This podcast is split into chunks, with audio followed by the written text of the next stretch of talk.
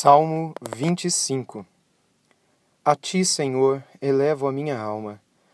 Deus meu, em ti confio. Não seja eu envergonhado, nem exultem sobre mim os meus inimigos. Com efeito, dos que em ti esperam, ninguém será envergonhado. Envergonhados serão os que sem causa procedem traiçoeiramente. Faze-me, Senhor, conhecer os teus caminhos e ensina-me as tuas veredas Guia-me na tua verdade e ensina-me, pois tu és o Deus da minha salvação em quem eu espero todo dia. Lembra-te, Senhor, das tuas misericórdias e das tuas bondades que são desde a eternidade. Não te lembres dos meus pecados da mocidade, nem das minhas transgressões. Lembra-te de mim segundo a tua misericórdia, porque, por causa da tua bondade, ó Senhor. Bom e reto é o Senhor. Por isso, aponta o caminho aos pecadores guia os humildes na justiça e ensina os mansos o seu caminho.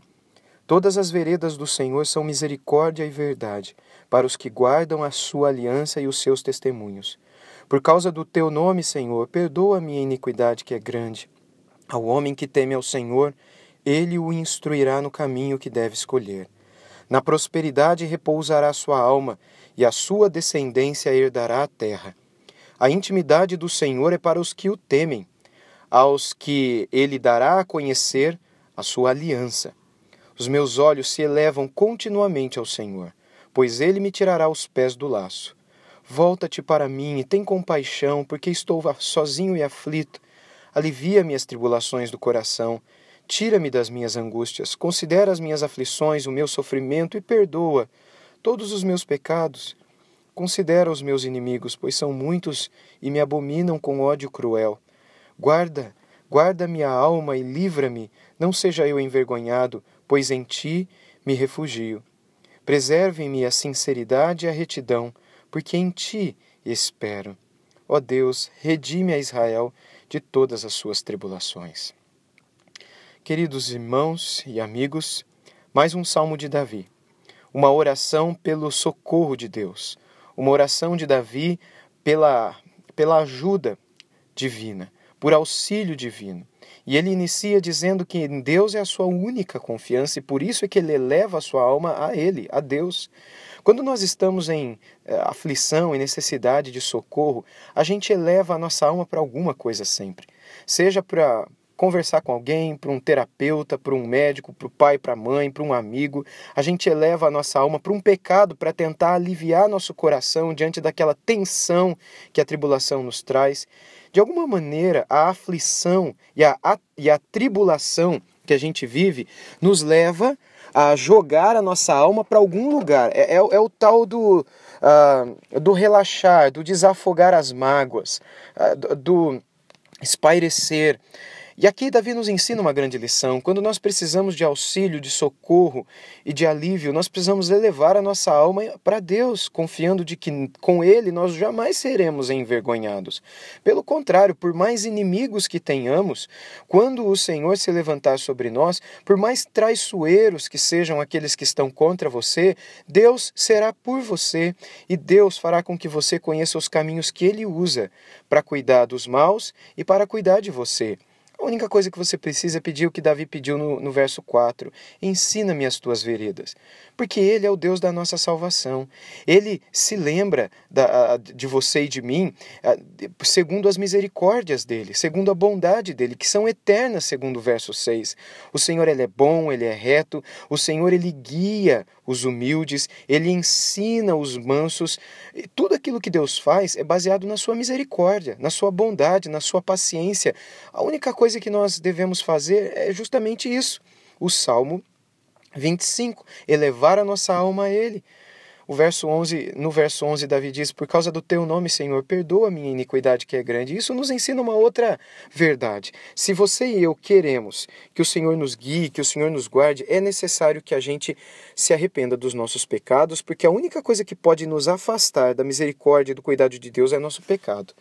É a única coisa que pode nos livrar do mal é o, é, é o perdão de Deus e fazer com que a sua mão esteja sobre nós. Porque com o pecado a mão de Deus não estará da maneira como ela pode estar se nós estivermos vivendo sem pecado, em paz com o nosso Deus. O verso 14 diz: A intimidade do Senhor é para os que o temem.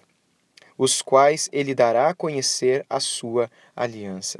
Eu sei que você, assim como eu, queremos conhecer essa aliança. Queremos conhecer os frutos finais, os resultados finais dessa maravilhosa aliança, que será quando no céu com Deus nós morarmos e estivermos. Tudo que nós devemos fazer então é confessar e nos arrepender e abandonar os nossos pecados e deixar que Deus considere as nossas aflições e o nosso sofrimento, como está no verso 18. E não só considere o nosso sofrimento e aflição, mas também perdoe as nossas iniquidades, perdoe todos os nossos pecados.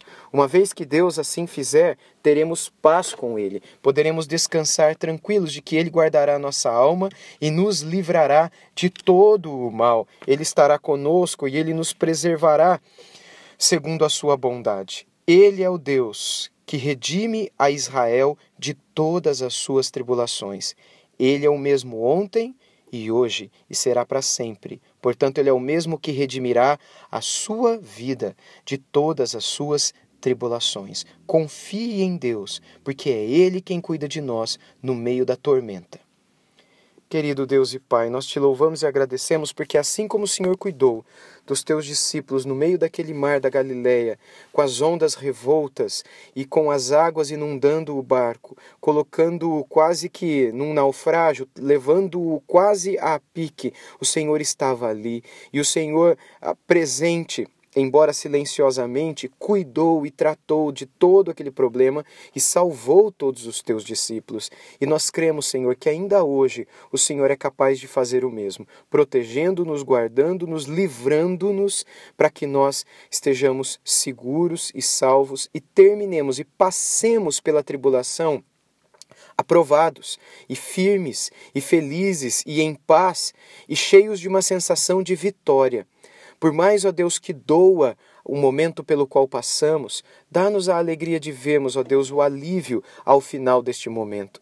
Guarda-nos, ó Deus, do nosso coração que muitas vezes nos tentará para que busquemos outros caminhos, outros alívios, outros atalhos para resolver os nossos problemas. Ajuda-nos a confiar no teu poder e na tua misericórdia e a firmar os nossos passos sempre nos teus caminhos.